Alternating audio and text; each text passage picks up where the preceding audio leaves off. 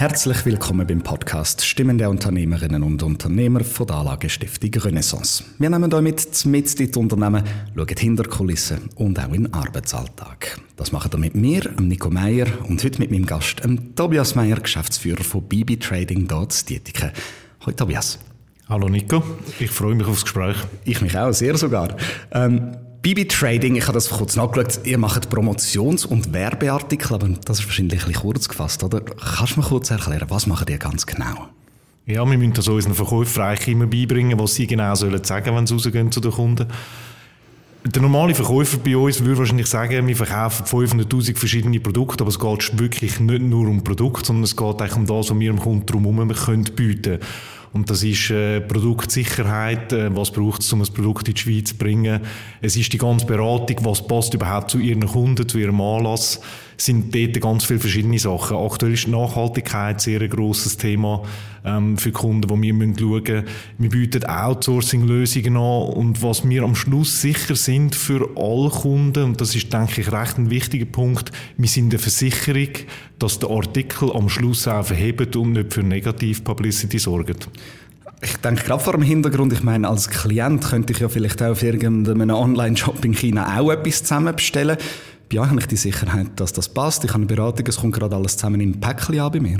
Ja, das ist eigentlich sozusagen so. Also man bestellt sich bei uns nicht nur den Artikel, sondern man bestellt sich eigentlich die Sicherheit dazu an das mit Alibaba und all diesen Plattformen ist lustigerweise früher, ich sage jetzt vor zehn Jahren, wo die aufgekommen sind, sogar ein grösseres Thema gewesen. Heute wird das, denke ich, fast mehr von Privatpersonen gebraucht, die, auf Wish und überall so ihre Sachen bestellen.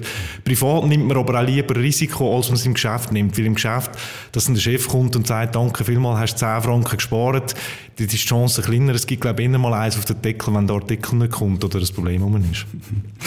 Jetzt hast du vorhin schon Nachhaltigkeit angesprochen, ein Thema, das global ja immer wichtiger wird. Ähm, ich habe ja auf der Homepage gesehen, ihr seid klimaneutral. Das ist jetzt für mich das Erste, wenn ich eben gerade so an Promotions- oder Werbeartikel denke, vielleicht nicht gerade meine erste, meine erste Idee. Ähm, kannst du sagen, wie wichtig ist die Klimaneutralität für euch?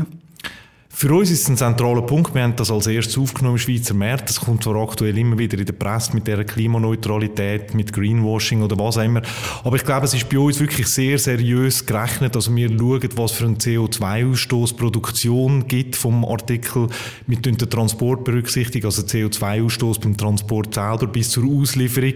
Das egal, ob das Produkt aus der Schweiz kommt oder ob es von China kommt oder von Polen oder wo auch immer. Und wir kompensieren das nachher mit MyClimate, einem sehr seriösen Partner in seriösen Projekten. Eins ist in der Schweiz, eins ist in Afrika. Also wir schauen auch, dass in der Schweiz etwas gemacht wird. Und wir investieren dort den Betrag, beziehungsweise wir begeben den Betrag als Kompensation ab und der wird sauber investiert. Und ich glaube, das ist für unsere Kunden, die ja häufig sich auch als Ziel gesetzt haben, zum Beispiel bis 2030 oder bis 2050 klimaneutral zu sein, kann das ein wichtiger Bestandteil sein.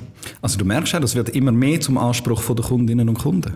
Nachhaltigkeit hat halt immer mehrere Punkte. Das eine ist eben die CO2-Neutralität. Das andere ist aber vielleicht auch, dass man sich wirklich Gedanken darüber macht, woher kommt das Produkt und wie lange lebt das Produkt. Also nachhaltig ist ja nicht nur immer nachhaltig produziert, sondern auch ein Produkt lang oder möglichst lang brauchen. Ich kann etwas nachhaltig produzieren und morgen in den Kübel rühren, dann ist es auch nicht ideal. Also ich glaube, es sind immer mehrere Aspekte, die man muss berücksichtigen muss. Ich glaube, wichtig ist, dass man bei der Lieferantenauswahl wirklich seriös darauf schaut, woher kommt der Lieferant, ist er auch auditiert von neutralen Stellen, ist dort alles berücksichtigt. Man kann bei der Materialwahl kann man noch ein bisschen Rücksicht nehmen darauf. Wichtig ist, dass dort das Gesamtzusammenspiel eigentlich stimmt.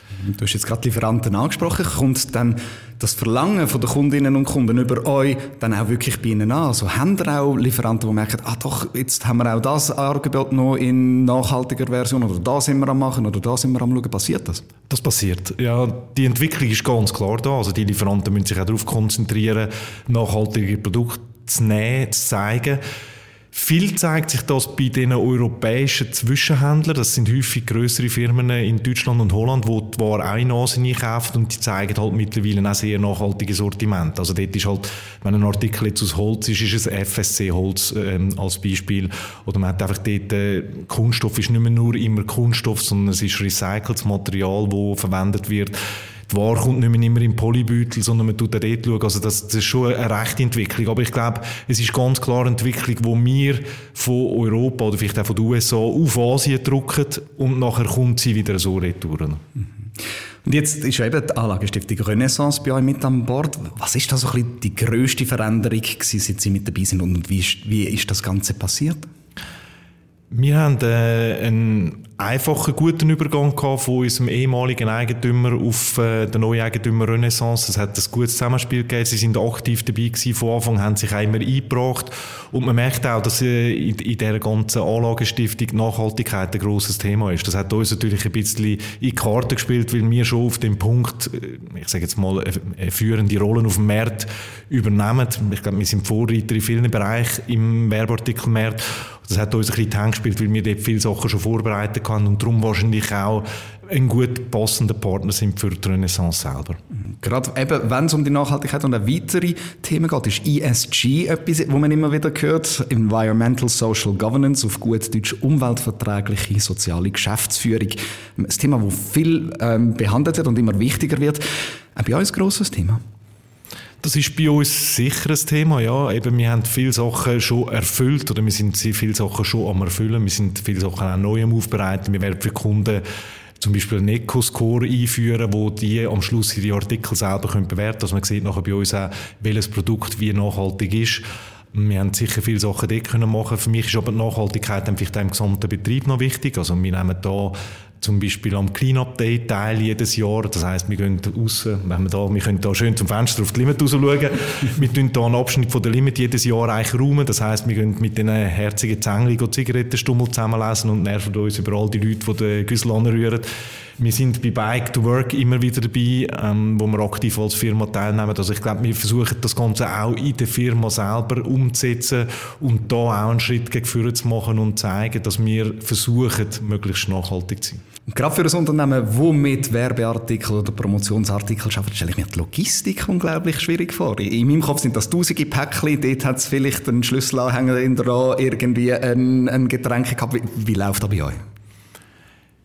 Wir sind eigentlich wahren Umschlag da bei uns. Also Logistik ist logischerweise ein grosses Thema. Es ist so, dass die Aufträge im Normalfall bei uns kommen. Also wir machen keine Direktlieferung zu den Kunden. Das hat mit der Qualitätssicherheit zu tun. Artikel kommen immer zu uns, werden bei uns kontrolliert nach einem Standardschema, wo wir dann auch ISO editiert haben und dann von uns rausgeschickt. Wir haben etwa 6000 Aufträge im Jahr, die wir abwickeln. Das heisst, es kommen jeden Tag ein paar Päckchen, ein paar Paletten, es fahren dazwischen durch Lastwagen hinein. Also es ist ein grosses Thema Logistik. Es ist aber eigentlich aktuell gut handelbar. Wir haben vier Leute im Lager, die täglich am Arbeiten sind. Wir haben Leute, die konfektionieren. Ja, genau. Die Logistik auf der Lieferantenseite haben wir logischerweise auch. Das ist in der Corona-Zeit eine grössere Herausforderung gewesen.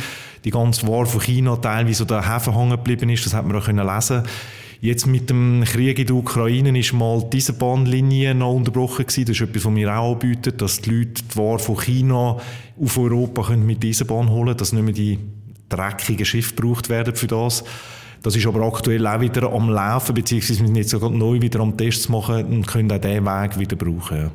Dann würde ich auch gerne noch schnell so ein bisschen auf euer Team eingehen. Du hast mir im Vorgespräch mal erzählt, dass ihr sehr viele Quereinsteiger gerade im Sales habt. Profitieren ihr also von, von so einem bunten Mix an verschiedenen Hintergründen, die die Leute da mitbringen bei BB Trading? Das ist eine sehr gute Frage eigentlich. Es ist ich finde es sehr spannend, unterschiedliche Leute in einem Team zu haben. Gerade im Verkauf ist ja nicht unbedingt nur wichtig, dass einer den Computer bedienen kann, sondern er muss ja auch gut können schwätzen, er muss gut können eine Unternehmung vertreten, er muss vertrauenswürdig wirken. Es gibt ganz viele andere Aspekte, die es braucht, um im Verkauf gut zu sein.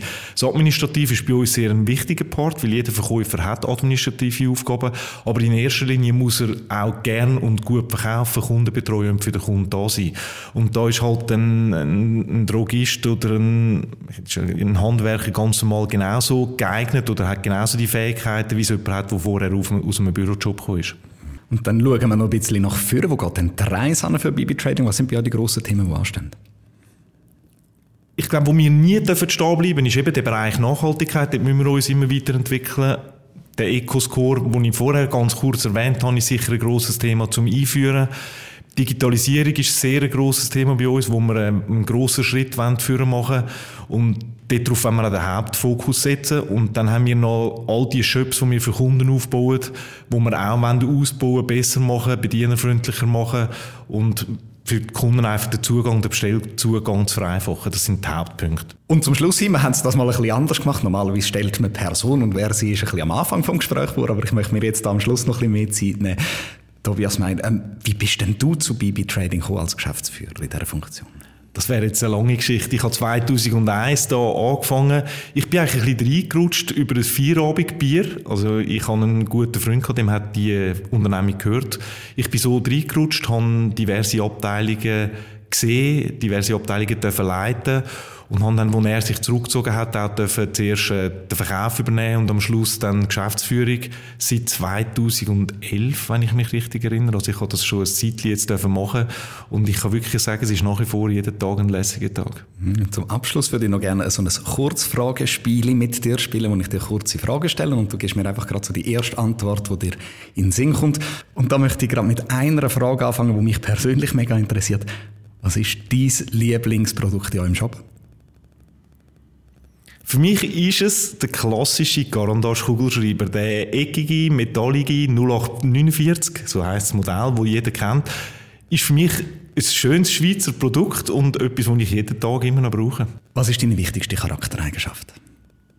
Ich glaube, ich bin sehr ausgeglichen und bringe durch das sehr viel Ruhe in ein Team hinein. Was machst du gerne in deiner Freizeit? Ich gehe gerne klettern, verbringe gerne Zeit mit meinen Kindern und bin sehr, sehr gerne auch, vor allem am schönen Sommerabend, für ein Bier zu haben in einem Gartenbeizli. Was ist dein grösster Erfolg? Mein grösster Erfolg, geschäftlich oder privat, geschäftlich gesehen, ist es die Entwicklung, die die Firma da durchgemacht hat. Wir haben äh, ein Top-Jahr gehabt, wir haben vor allem die Firma super durch Corona durchgebracht und da bin ich mega happy, dass das so ist. Und private Erfolg finde ich schwierig. Ich habe extrem Freude an meinen Kindern. Was ist für dich Glück? Glück ist, wenn man jeden Tag irgendwie mit einer Zufriedenheit durchkommt und am Schluss, glaube ich, auch happy kann ins Bett gehen. Was ist dein Lieblingsessen? Pizza. Was ist dein Lieblingsgeräusch? Wind im, im schönen Laubbaum. Wen, mit welcher erfundenen Figur identifizierst du dich am meisten? Optisch mit dem Obelix, nein, das stimmt jetzt nicht ganz. ähm, der Lucky Luke. Was hasst du vielleicht am meisten?